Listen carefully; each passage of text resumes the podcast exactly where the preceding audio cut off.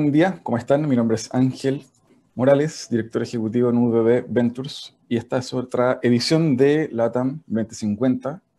En esta oportunidad vamos a estar conversando sobre electromovilidad y lo que circunda a ella, entendiendo que, producto de lo que hemos conversado en otros capítulos de este programa, eh, cambio climático, cambio también en la manera en que se están comportando las industrias, cambios también en la manera en que las ciudades se em, hacen cargo también de un problema crítico que es la logística, la movilidad del transporte dentro de las ciudades.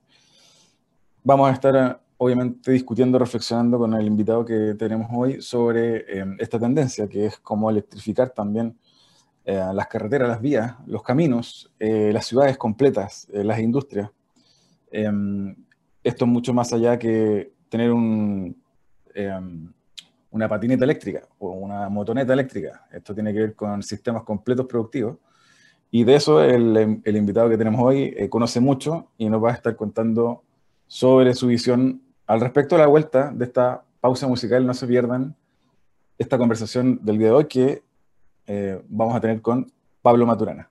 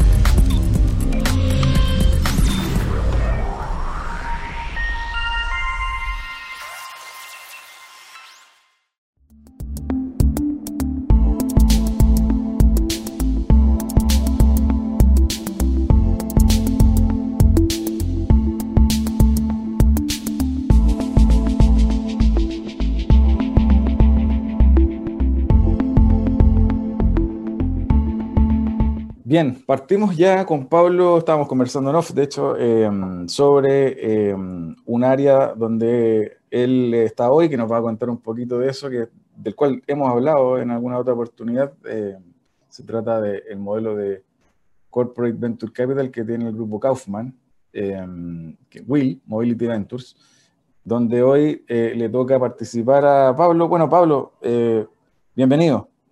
Vale, gracias. Pablo, siempre partimos comentando un poco de historia del invitado y mm, para quienes no te conocen, la idea es que puedas comentar un poquito sobre ti. Perfecto. A ver, eh, ¿qué cuento primero? lo que cuente primero no es en orden de importancia, pero bueno, en este caso, eh, soy casado, tengo dos, hijos, eh, así que ahí la familia lo más importante. Y a nivel profesional, un poco lo, que nos convoca, yo soy ingeniero comercial, salí de la, de la Chile hace rato ya, en el 2007, y, y, recién salido de la universidad, eh, emprendí por allá, por, por, esa época, 2008, eh, en lo que resultó ser la introducción de las bolsas reutilizables en este país. Eh, ese, ese, emprendimiento lo creamos yo con, con mi hermana de socia, eh, y bueno, ahí introdujimos las bolsas al, gran retail de, de Chile, eh, a Jumbo, a Líder, que se llama Unimark, etcétera, como que ocupamos el mercado rápidamente en, esa época, eh, cuando comenzó esa, esa, transición que después ya se transformó en una, en una ley, ¿cierto?, de que eliminó las la bolsas plásticas, etcétera. Eh, y bueno, por esa época también ahí nos seleccionaron emprendedores en Endeavor, hubo ahí todo, todo, un cuento bien, bien bonito. La empresa después siguió, yo eventualmente eh, salí de ahí. Eh, y, y, un poco el camino que hice fue que me, me fui a Antofagasta, en esa, por ahí por el 2012, eh, a una empresa también bien innovadora, Agua Marina. Me fui para allá de, de gerente comercial. Y con la Pamela Chávez. Con la Pamela, sí con la Pamela, justamente. Y estuve un tiempo allá, buena experiencia, fui con cama y petaca, recién casado. Estando allá, eh, viví en carne propia uno de los más grandes problemas que existen en regiones, la gente de regiones va, a entender de lo que hablo, que es el, déficit de especialistas que existe. ¿ya? O sea, el, mejor doctor se dice en regiones que es el doctor LAN, porque la gente viaja a Santiago para atenderse. Eso se, se, y esa cuestión me impactó y lo, y lo viví, porque con, con, hijos chicos y, y siendo santiaguino fue como un, un, gran contraste. Y ahí creé una empresa que se llama Superdoc, que, que llevaba médicos especialistas, creamos un software en que la gente pedía ahora, yo llamo médico especialista a, a regiones. Y tuvimos ahí altos y bajos, pero eventualmente se cerró esa empresa el año 2019. Y, y bueno, después de eso me topé con, con, lo que estoy ahora, que es Will, que es un poco el sueño del pie para, los, para los emprendedores. Eh, bueno, entre medio hice varias cosas, ¿eh? he hecho muchas cosas, negocios y todo, desde hasta exportar vino a China, etc. Siempre he tenido una relación fuerte con, con China por, por todo esto de las bolsas, que al final las hacíamos allá. Pero eh, a principios del 2020, mayo del 2020, por ahí, eh, llega esta, esta posibilidad de entrar a Will, que como te decía, es el sueño del pie, porque te contratan, te contratan, te pagan un sueldo, cosa que es como la parte mala de ser emprendedor, no tener esa seguridad.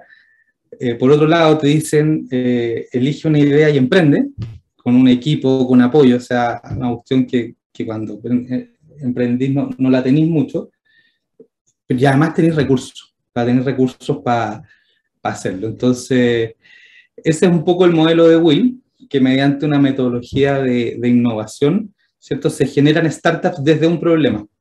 Todo esto en un mundo que ellos llaman SEM, que llamamos SEM, que es Servicios Extraordinarios de Movilidad que la verdad es bastante amplio porque muchas cosas pueden ser movilidad eh, si es que profundizáis un poco en ella. Así que eh, acá estamos hace, hace, un tiempo. Esta metodología es intermediada por, por, por, etapas, por gates, que son como hitos en que se le se visa o no que siga el proyecto, y además son hitos, hitos de liquidez. Vamos a... Yo hoy día estoy en un, en, liderando con dos, con dos partners más, que eventualmente vamos a ser socios cuando se termina esta, esta, este pipeline. Eh, los emprendedores que éramos contratados pasamos a ser eh, los fundadores y, y socios. Eh, y en el que lo que estamos ahora es en, en, una startup que se llama EPSI, que nació de, de, juntar la palabra EV, que es Electric Vehicle, y Easy, por eso nos llamamos EPSI.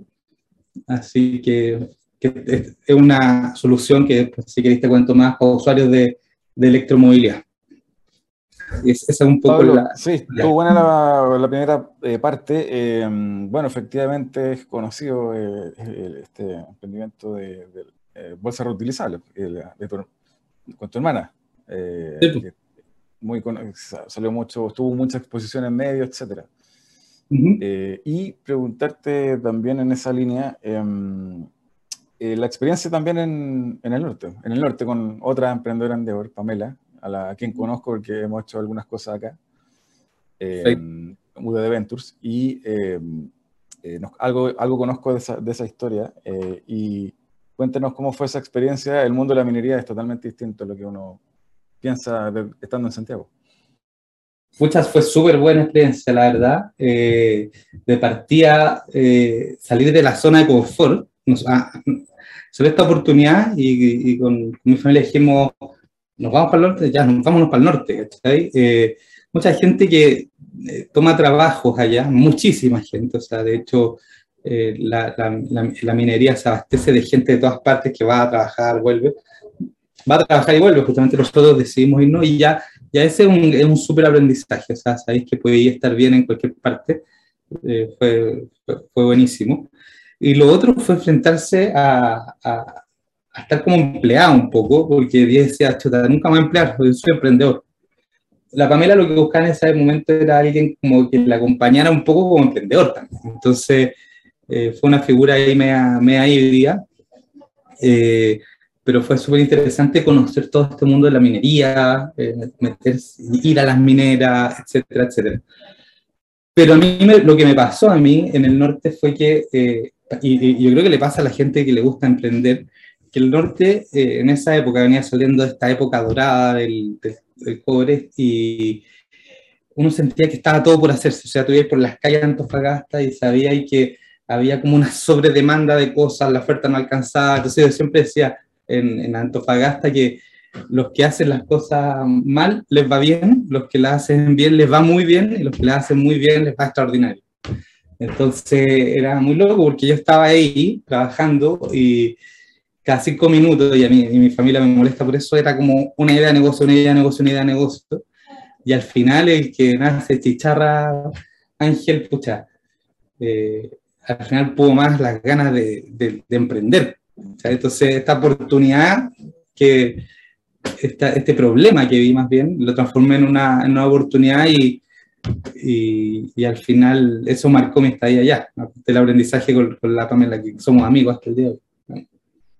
Cuéntanos un poquito también para quienes están escuchando, no conocen también el modelo de, de Kaufman, este modelo de Will Mobility Ventures, que es el brazo armado para inversión, para creación de, de empresas desde, desde una empresa que era muy, bueno, muy corporativa. Eh, y hoy está de moda este concepto, Corporate Venture Capital. Cuéntanos un poco cómo opera, cómo, cómo funciona, cuál es la lógica y un poquito eh, tu rol ahí.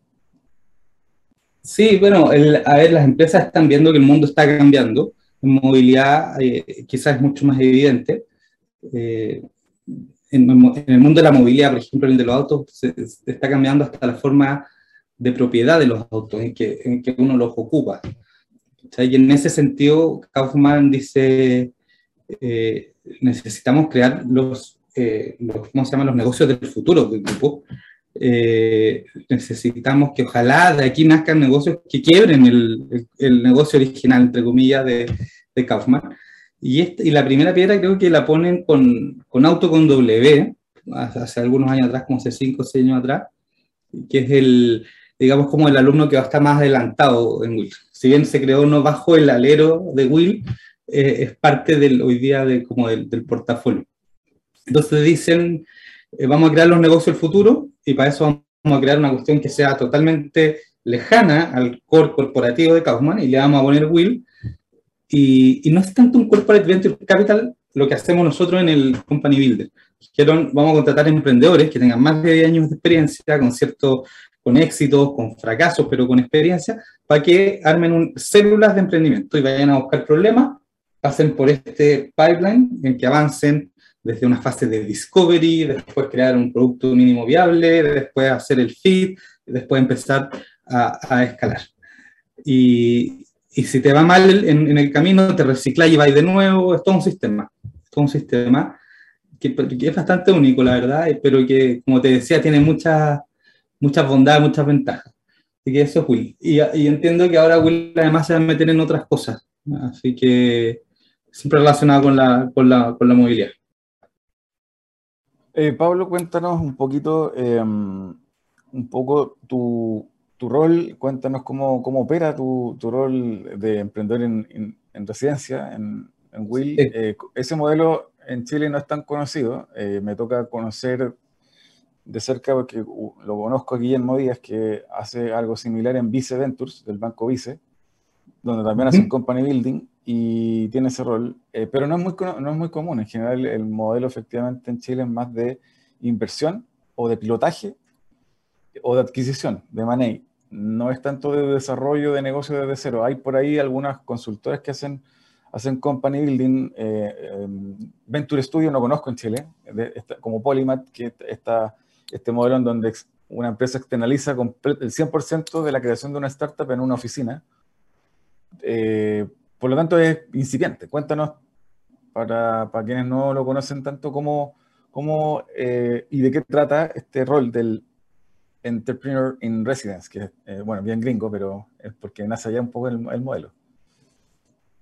Como su nombre lo dice, somos emprendedores que debemos crear y, y conducir el, crecimiento de una, de una startup desde, eh, desde la idea, desde el, desde aquí hablamos desde el problema, desde los dolores, ¿vale? Y con la diferencia de que, que lo que te decía al principio, que tenéis todo este apoyo, que tenéis todo este apoyo. En particular en Will, eh, la, la, experiencia que me tocó, que la verdad que es bastante eh, cambiante. Will evoluciona súper rápido porque también es una startup.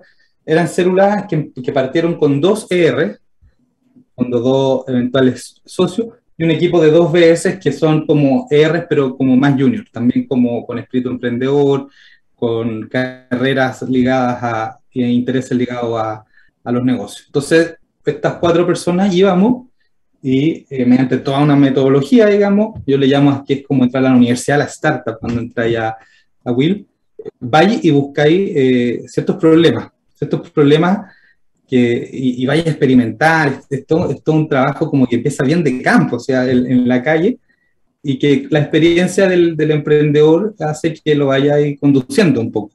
Y, está, y, y, el rol que uno va teniendo está súper determinado por, por, por las etapas en las que está, ¿cachai? Entonces en, Discovery nosotros íbamos a andar en la calle, nos poníamos a conversar con la gente, nos subíamos a micro, conversábamos, con, dependiendo de eh, dónde, dónde lo viéramos, y ahí es donde veíamos dolores, empezábamos a tirar ese hilito.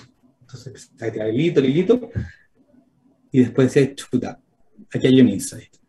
Y después desde ese insight, eh, siempre sabiendo que lo que estaba viendo no era lo que iba a terminar haciendo, eh, empezaba a experimentar para ver si esos problemas eh, eran el, tamaño que tenían, si generaban valor, etc. Y después iba eh, encontrando ese olor como a solución, que después se transforma en olor eh, a negocio. Entonces, la particularidad de ir desde ahí hace a lo mejor que, que creí soluciones que se adaptan mucho mejor como al mercado al final. ¿sabes? Porque en los negocios una vez, eh, uno a veces crea cosas que son mejoras de algo, que en el mejor de los casos son como latencias que pueden al final ser eh, cosas grandes, ¿cierto? Sin embargo, eh, te da más a la segura cuando eh, generas soluciones a problemas y, si y, al final el tamaño del problema es lo que te da un poco el, el, el, tamaño del valor que a generar. ¿cachai? Nuestro rol es como, en base a la experiencia que tenemos, eh, conducir eso, eh, después liderarlo, después armar el equipo, después hacerlo crecer, eh, para que esto se transforme en un negocio escalable. Si no es escalable, chao. Se vuelve de nuevo a partir hasta encontrar uno que sea escalable. lo último, Pablo, para ir cerrando esta primera parte, la segunda vamos a estar hablando sobre el proyecto, el emprendimiento en el cual te toca operar y, la, temática relativa a la electromovilidad. Em, ¿Cómo crees que empresas, eh, más bien, cómo crees que más empresas como Kaufman pueden aventurarse desde Chile a, meterse en esto, eh, sabiendo que tal vez no todas tienen el presupuesto que tiene Kaufman?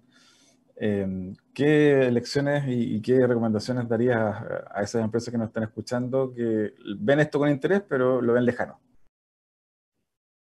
Mira, yo creo que eh,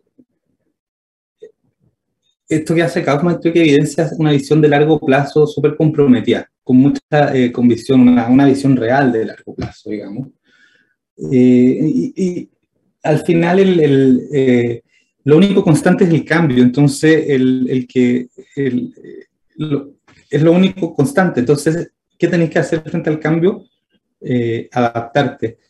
Y en ese sentido, eh, llamo a, a, las empresas a, a, comprometerse con esa visión, un poco, porque eh, está un poco en boca de todo el, el, tema de la innovación. Sin embargo, hacerlo con, con la convicción, eh, con el nivel de compromiso, que requiere algo que sea a largo plazo, que a lo mejor lo que hace la, la, las diferencias entre los que finalmente van a lograr adaptarse a ese cambio y van a liderarlo, digamos. Hoy día el mundo eh, está cambiando, las hipótesis que sostienen las cosas son distintas a las de antes, ¿cierto? Eh, así que eso, esa es como la lección que, que, que yo veo un poco. Pablo, te quiero invitar a una breve pausa musical. Vamos a estar al regreso conversando sobre electromovilidad eh, y obviamente un poco desafíos futuros en esta materia para Chile y el mundo. Así que te mando, nos vamos un poco a, escuchar música, volvemos al regreso de esta pausa y seguimos con Pablo Maturana hablando de electromovilidad y el futuro. No te quedes fuera. Conversaciones de educación, aprendizaje y tecnología. cada lunes y miércoles a las 15 horas, con Nicolás Soto, en Tareas de Tecnología. Somos divoxradio.com.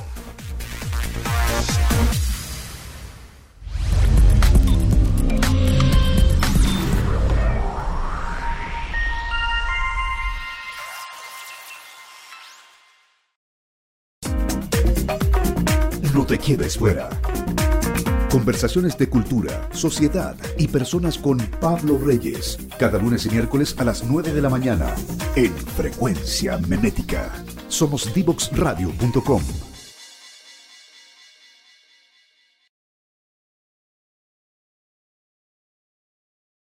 Bueno, ya estamos de regreso para seguir conversando en esta oportunidad con Pablo Maturana. Pablo, cuéntanos un poquito, ya para entrar en materia, eh, algo ya nos adelantaste sobre cómo funciona el modelo de, Will Mobility Ventures en Kaufman. Cuéntanos un poquito también cómo se gesta, cómo fue ese primer ciclo de, Customer Discovery con, este proyecto y cómo se fue validando para, ya transformarse en, en una startup hecha y derecha. Ya, pues, como te comentaba al principio, eh, uno lo que ve en la calle no, no necesariamente es lo que termináis haciendo, no, es, no va a ser nunca lo que termináis haciendo. Entonces, eh, de hecho, nosotros estábamos con el equipo detrás de una oportunidad relacionada con movilidad urbana y estábamos viendo cómo se movía la gente en transporte público, estábamos viendo cómo la gente que andaba en transporte público eh, podía ser eh, una especie de, de, de, engranaje, ¿cierto?, para las dos deliveries de última milla, estábamos tras eso, cuando vimos con que estaba empezando esta cuestión de, la, de las, ¿cómo se llama?, de, de los autos eléctricos. Eh, en Chile los autos eléctricos comenzaron a, a, a, desarrollarse, comenzaron a tener sus primeros usuarios en el mundo de las flotas comerciales de vehículos livianos. Esto incluye a los taxis por un lado, pero por otro lado también a, la, a las empresas que entregan. ¿Vale? Entonces, eh, viendo una cuestión nada que ver, dimos con estas, con estas vans, específicamente las vans de estas amarillas de Mercado Libre, que fueron las primeras en comenzar a hacer entregas, ¿cierto? Eh, eléctricas. Entonces dijimos, chuta, veamos qué pasa aquí, Veamos qué pasa acá. ¿Qué problemas están teniendo? Y que empezamos a ver, empezamos a ver, eh, ¿qué onda esto, estas fans? No, pucha, tienen una autonomía de, qué sé, 180 kilómetros.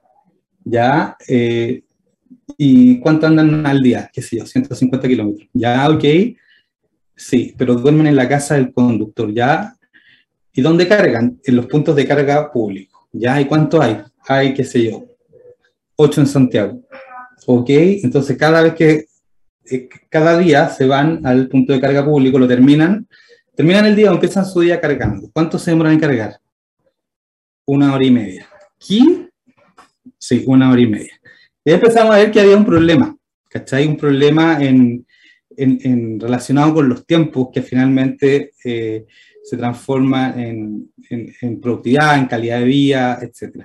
Y de ese hito empezamos a, tirar. Y empezamos a ver que eh, un conductor, al momento de tomar la decisión de, ir a cargar, estaba ciego. O sea, tú que si yo, por ejemplo, están en el, sector oriente la mayoría de los puntos de carga. Entonces, si está a lo mejor en Vitacura, tú decís, ya voy a ir a, la, a, Vitacura con Vespucio, que hay un punto de carga porque está cerca. Iba y ya habían dos autos cargando. ¿Qué significa eso? Una hora de uno, otra hora de otro, más la hora mía, voy a estar tres horas cargando. Chuta, a lo mejor me convenía ir a una cuestión que me queda media hora, pero que está vacía. ¿Cómo voy a saber eso? No tenía ni idea. Empezamos a implementar un sistema que entregara certezas para empoderar a la gente al momento de tomar la decisión de ir a cargar y le diera, le diera visibilidad. Entonces, eh, para, crear una, para tomar una decisión informada. Y caímos en cuenta que la mejor forma de hacerlo, después de todo un proceso y haciendo el cuento bien corto, que eh, era mediante una como community base, basado en comunidad, estilo Waze. ¿Cuál es la gracia de Waze? Que toda la certeza que entrega, que es extraordinaria, es gracias a los mismos usuarios que la van alimentando, ¿vale? Entonces, eh, empezamos nosotros a hacer un MVP con Hamster Technology, digamos así, con palito de fósforo, eh, para probar esta propuesta de valor. El objetivo era dar certeza, como fuera. Entonces partimos de hecho con un grupo de WhatsApp que está activo hasta el día de hoy, en que entregamos eh, eh, el estatus de todos los puntos de carga de, la, de los puntos de, de todos los puntos de carga de la región metropolitana. Entonces, toda la comunidad de usuarios que está presente acá, que lo hemos ido captando, los tenemos acá casi todos, al momento de ir a cargar, y en este momento yo, Ángel, mientras conversamos, yo te puedo decir qué pasa, en Santiago respecto a esto, la gente dice ya, quiero saber eh, cómo están los puntos, ven eh, cuántos hay cargando en cada uno, cuántos hay esperando y se van al que más eh, les conviene. Y esto lo estamos llevando a, estamos transformando en producto a través de, de, una aplicación. Para eso tenemos todo un equipo de desarrollo ahí que se desvela cada noche para hacer la realidad. De hecho, tenemos mañana el lanzamiento oficial de esta, de, esta aplicación. Y la aplicación es una que tú la abres en forma como de mapa, te muestra todos los puntos de carga de, de la ciudad. y esto funciona en cualquier parte del mundo. ¿ah? Eh, y eh, tú podéis eh, ver el estatus ya en el mapa y podéis navegar hacia el punto que elijas. Una vez que la persona llega al punto, la idea ahí es que vaya reportando lo que pasa, cosa que se vaya manteniendo actualizada la información y le sirva al resto de la comunidad. Entonces lo estamos armando el cuento un poco eh, para generar, eh, para que la gente se sienta incentivada a reportar por un lado y por otro lado para lograr esta certeza. Y la gracia de esto, porque ahí hay otro problema también en el mundo de la, de la electromovilidad, es que a través de EFSI, que se llama nuestra, nuestra finalmente puedan tener toda la experiencia, todo como el journey del, del usuario ahí. ¿Qué significa esto? Que al momento de llegar a la, al punto de carga, puedan ellos, además desde una app, y no desde todas las apps que van a existir más adelante, eh, de las redes de punto de carga, ¿cierto? Puedan comenzar la carga, es decir, activar el cargador y finalmente pagar. Entonces, en, la, en, las redes de punto de carga 1, 2, 3, 4, todas las que te imagines, vaya a poderlas tener todas integradas en una sola eh, y poder interoperar a través de eso. ¿Vale? Ese es un poco el cuento. Pablo, y hablemos un poquito también de la, foto macro en, el, en, la cual se inserta este proyecto, la, electromovilidad. Algo hablábamos en el, editorial sobre los desafíos que, la, que plantea. No solamente esto de tener una scooter eléctrica hace que una ciudad eh, avance hacia ser una smart city, a que, a que la eh, energía eléctrica se apodere de manera más masiva. Hay, distintos desafíos que abordar para que la electromovilidad eh, gane, triunfe, digamos, triunfe realmente y no sea solo una moda. ¿Cómo lo ves tú a nivel de desafíos hacia el futuro para, para que triunfe la electromovilidad? Sí, esta cuestión, me, acuerdo un poco de la bolsa reutilizable, era algo que tú sabías que venía. ¿Cachai? O sea, eh, no está, pero sabéis que viene. O sea, sabéis así que viene, que viene, que viene. No ha llegado full, pero está la certeza que viene. Y, y lo sabemos por la experiencia, porque eh, las decisiones para que eso pase como que ya están tomadas. O sea, por un lado eh, está cierto las decisiones ya más de políticas públicas, por otro lado están las decisiones de los fabricantes de autos, o sea, quienes, quienes proveen la oferta, y por otro lado está el actor que es el, el generador de la, de la, de la energía en este caso. Eh, por otro lado están los proveedores de hardware, los proveedores de, de ciertos de, que llegan, los distribuidores, ¿cierto? Quienes llegan y tú ya sabes que esta cuestión viene. Tú sabes que al menos esta cuestión va a llegar, va a ser la, la, que va a reemplazar a la matriz actual. ¿Cuánto va a durar? Si va a ser otra la matriz en el futuro, esa cuestión a lo mejor no la sabemos, pero ya estamos hablando de, de, tiempos, tiempos largos. O sea, la electromovilidad ya se tomó la decisión de que es la, es la que va a reemplazar, al menos, al menos, porque también está el hidrógeno verde, a los vehículos eh, livianos y medios, te diría yo. Quizás los pesados ya ahí haya más otro tema con, el hidrógeno verde. Así que en ese sentido, eh, los desafíos están en, en adaptarse a esa, esa transición. Eh, el punto de vista que hemos elegido nosotros es, el, es el, un poco el del, el del usuario, el de cómo le va a afectar esto a la persona, al, conductor del vehículo. Y ese es el, el, foco que le hemos puesto nosotros. ¿cierto? Habiendo muchos, habiendo muchos.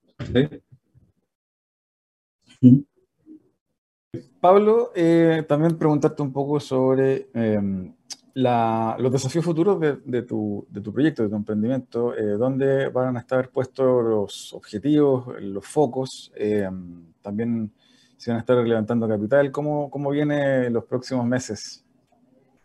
Ya, pues nosotros, todo este trabajo, todos estos recursos que hemos puesto para que la vida sea mejor para los usuarios de vehículos eléctricos, eh, lo, hacemos así, pero con, con, todo el empuje. El tema es que eh, un día nos pusimos a, hace tiempo, nos pusimos a contar, ya, pues entonces proyectemos esta cuestión. Y nos dimos cuenta que, no sé, se han vendido mil autos eléctricos en toda la historia de Chile.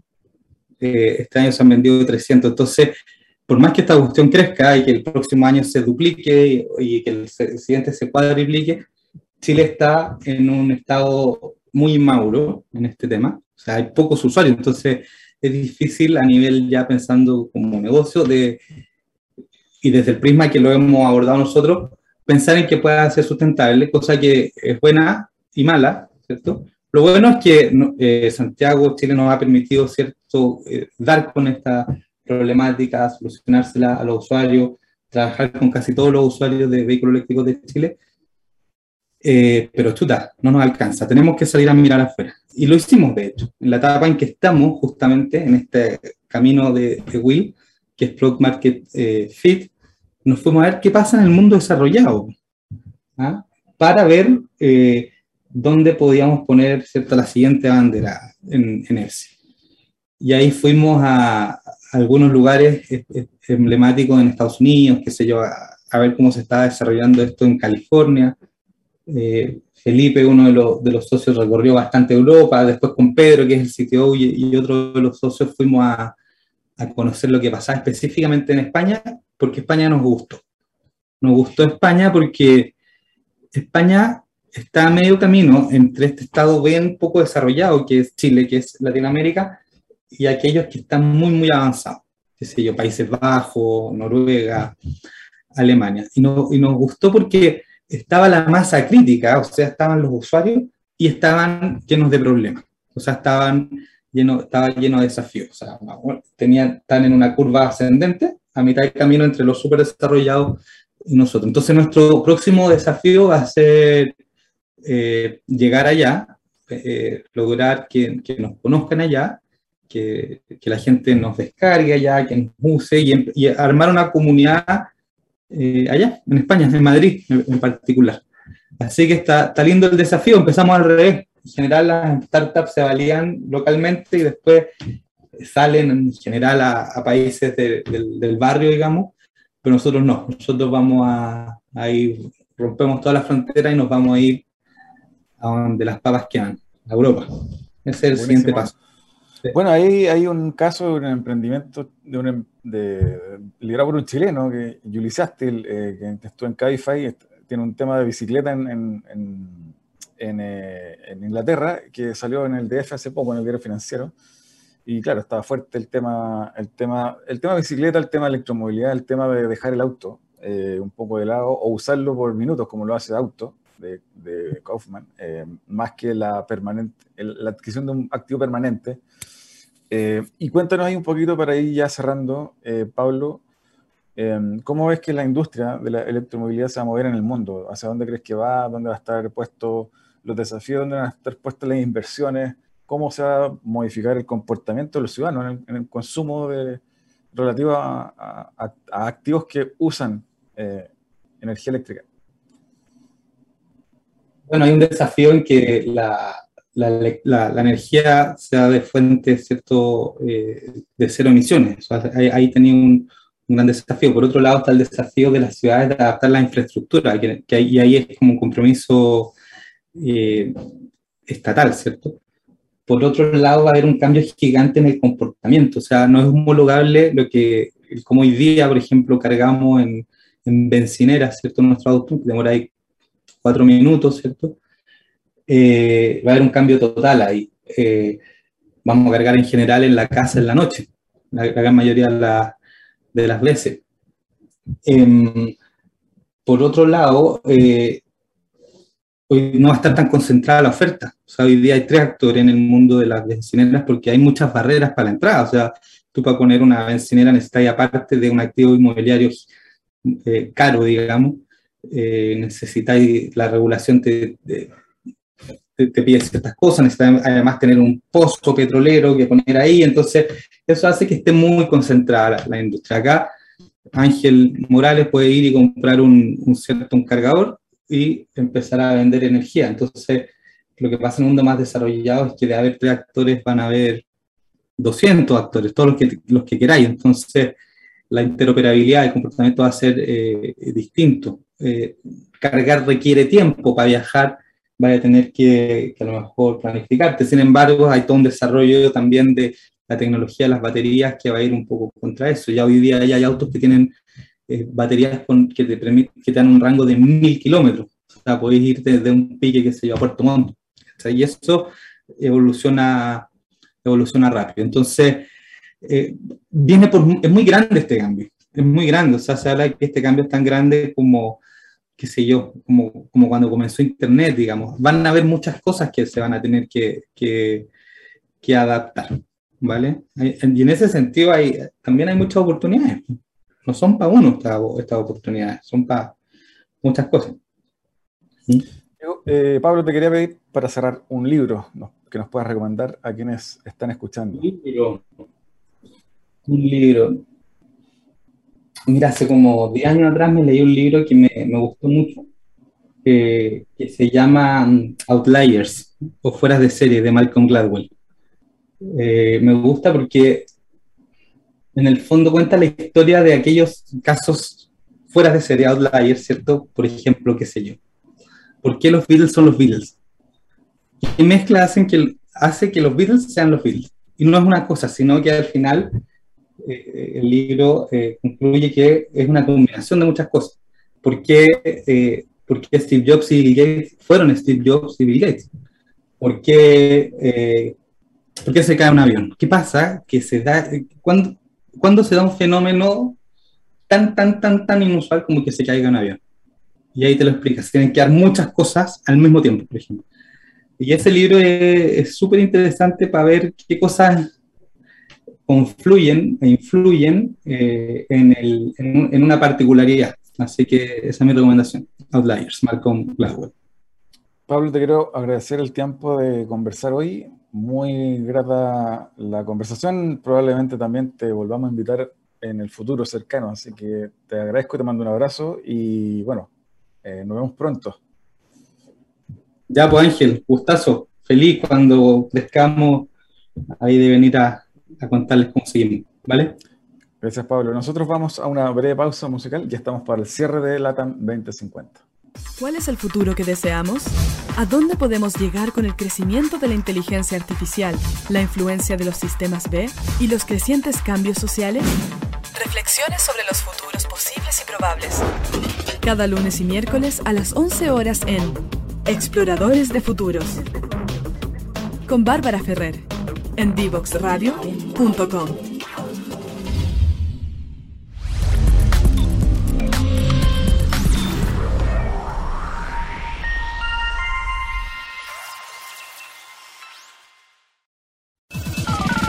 No te quedes fuera. Conversaciones de educación, aprendizaje y tecnología. Cada lunes y miércoles a las 15 horas con Nicolás Soto en Tareas de Tecnología. Somos divoxradio.com. Bien, ya estamos para el cierre de esta edición de LATAM 2050, donde estuvimos conversando con Pablo Maturana, quien trabaja como emprendedor en residencia en Will Mobility Ventures, el brazo de corporate venturing de Kaufman, la empresa que es conocida por la marca Kauf, eh, Mercedes-Benz en Chile y em, nos estuvo comentando su proyecto relativo a electromovilidad. Creemos que obviamente em, ese es uno de los caminos que hacen o harán de LATAM al 2050 una región, al menos en vías de desarrollo ya cercanas. Esperemos a obtenerlo, a lograrlo realmente. Em, y que sus ciudadanos tengan de esa manera una mejor calidad de vida. No me despido sin antes recordarles que nos busquen en redes sociales como arroba, arroba Divox Radio, Facebook, Twitter, LinkedIn, YouTube. Y además, obviamente, en divoxradio.com los podcasts de las ediciones anteriores de LATAM 2050. Nos vemos el jueves. Esta es una edición más de LATAM 2050. Chao, chao.